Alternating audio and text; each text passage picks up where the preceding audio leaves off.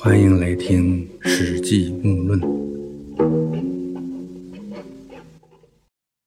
上次谈到，周勃追随刘邦为汉家天下，曾立下过汗马功劳，以其木匠敦厚的为人，深得刘邦的器重。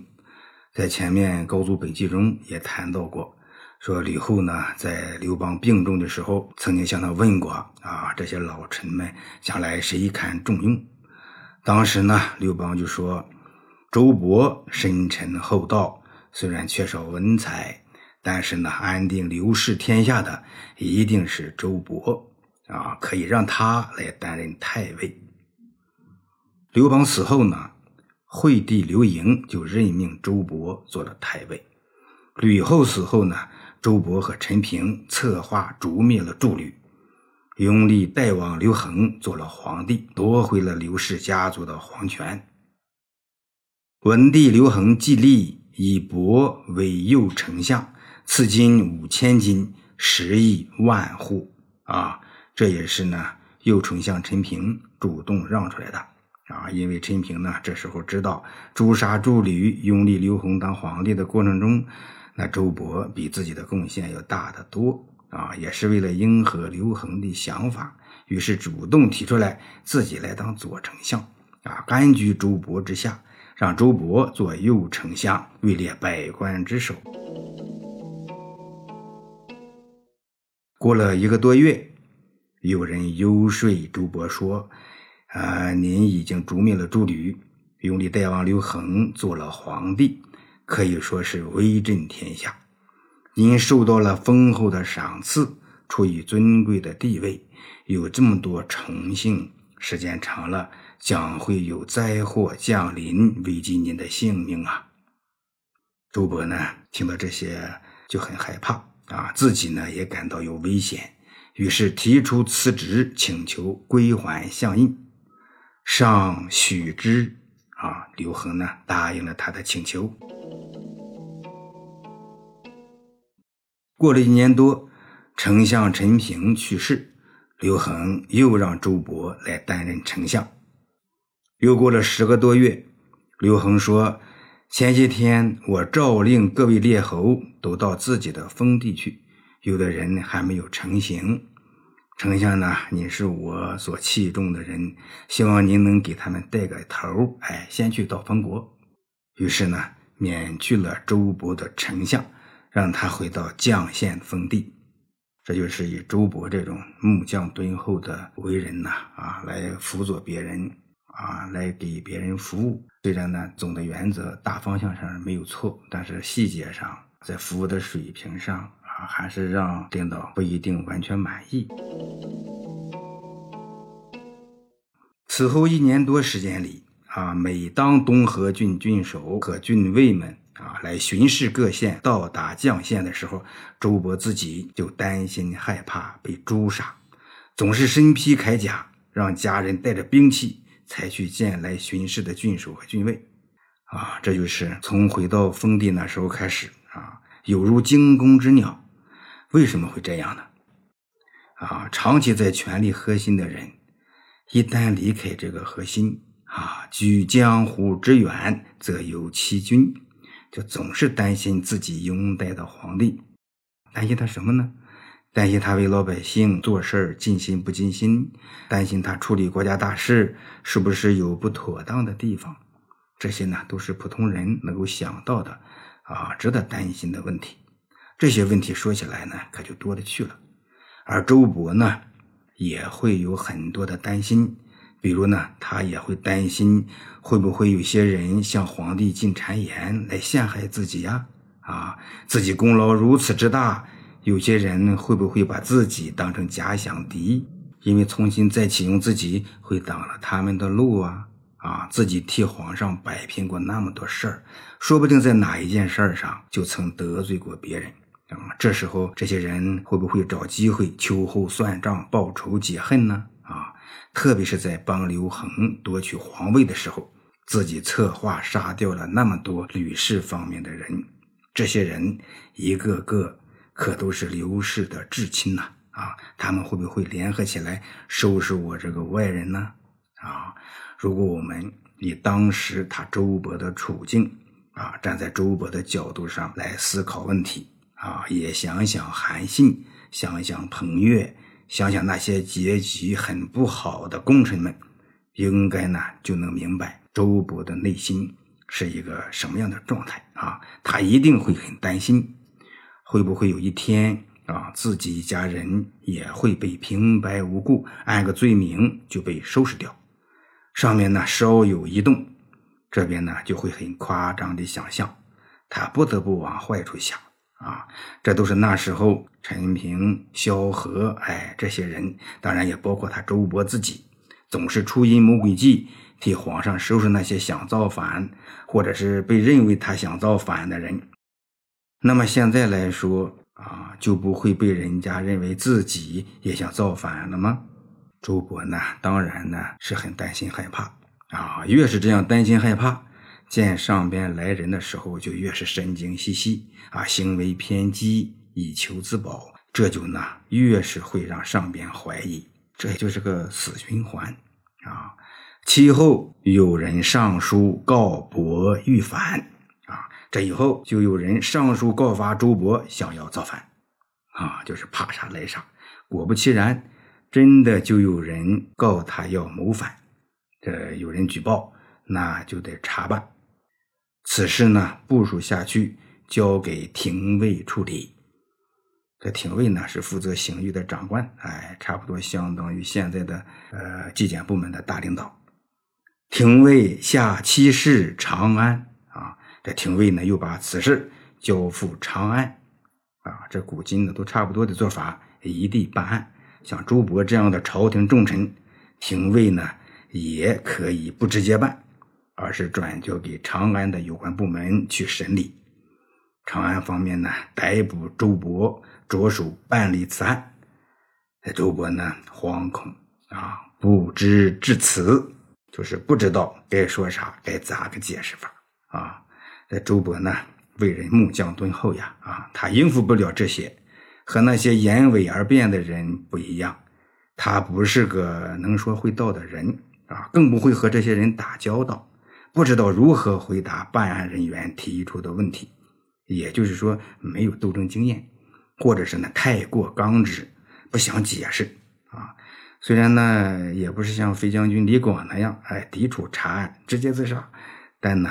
这个事情就这样僵着。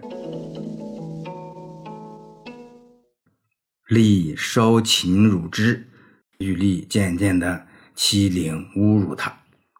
朱伯呢，只好拿出千金巨资行贿送给玉立。玉立呢，就在记录案卷的木简上写提醒他的话，哎，背地里给他看，啊，暗示他。这个玉立收了钱嘛，替他出主意，给他看什么呢？哎，写的是以公主为证，啊，就是让公主出来为你作证。这公主呢，就是孝文帝刘恒的女儿，博太子圣之上之。古时候呢，娶公主为妻不能说娶，而称为上。哎，上之，哎，就是娶了这个公主。周勃的长子周胜之娶了公主为妻，这公主那就是周勃的儿媳呀。啊，他呢能说上话，所以呢，玉立让周勃请公主出来作证。周勃把受到加封时得到的赏赐全部送给了薄太后的弟弟薄昭。等案子到了关键紧急的时候，薄昭呢在薄太后那为周勃说话，薄太后呢也觉得这周勃不会有谋反之事啊。就在刘恒问候母亲早安的时候，太后以帽絮抵文帝啊，就是薄太后把头巾啊这些东西扔向刘恒，生气地说：“原来绛侯身上拴着皇帝的玉玺，统领重兵在北军，他不在那个时候造反，如今他住在一个小县城里，反而倒想谋反了。”刘恒呢，当时已经看过周勃的供词啊，便向太后谢罪说。呃，办理此案的官员刚好查证清楚了，马上就要放他出去了。于是呢，派使者带着符节去赦免了周勃，恢复了他的爵位和实益。这时候呢，朱伯才算逃过此劫啊，没事出狱了。将侯朱伯出狱以后，就说：“吾常将百万军，然安知玉立之贵乎？”啊，就是我曾经统领过百万大军，然而呢，怎么会知道这小小的玉立却是如此的尊贵呀？朱伯呢，这时候深刻的认识到自己虽然曾经将军百万，统领重兵，以后呢又是太尉，又是丞相，可那又能怎么样呢？啊，有官司在身的话，一个小小的玉吏都比自己不知要尊贵多少倍。他们可以关押你、羞辱你、收割你的财富啊，他们不高兴就能置人于死地。只有低头承认自己的卑微，哎，向他们行贿示好，让他们高兴了，才可能帮着出个主意来化解牢狱之灾。这就是此一时，彼一时啊，荣一时，辱一时啊。实际中呢，记述牢狱之事有很多啊，有关狱吏的记述也不少。一般的人。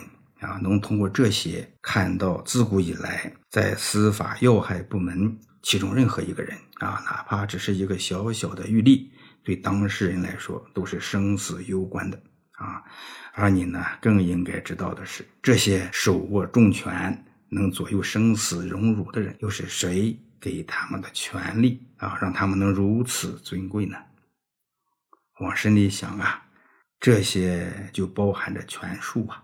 啊，韩非曾经说过：“术者，人主之所执也。”啊，那就是什么人有权，什么人没权啊？有权的能用什么权术？这些呢，都是在人主那，也就是在皇帝那里掌握着呢。将侯扶救国，朱伯呢被赦免以后，重新回到封地，在文帝十一年。也就是公元前幺六九年去世，谥号武侯。他的驸马儿子周胜之继承了爵位。过了六年以后，周胜之与他娶的公主感情不和，被定了杀人之罪。啊，其他地方呢记述的是周胜之呢后来被处死，啊，封地被废除，这个爵位啊中断了一年。文帝刘恒。才从周勃的儿子中选出河内郡的郡守周亚夫，哎，封他为条侯，接续在将侯的爵位后面。周亚夫呢，被封为条侯。这个为什么叫条侯呢？啊，商周时期曾有一个条国，到西汉的时候呢，这条国就已经没有了。条地呢，属于姬路郡，现在来说呢。就是河北省东南部的衡水市景县，紧挨着德州市。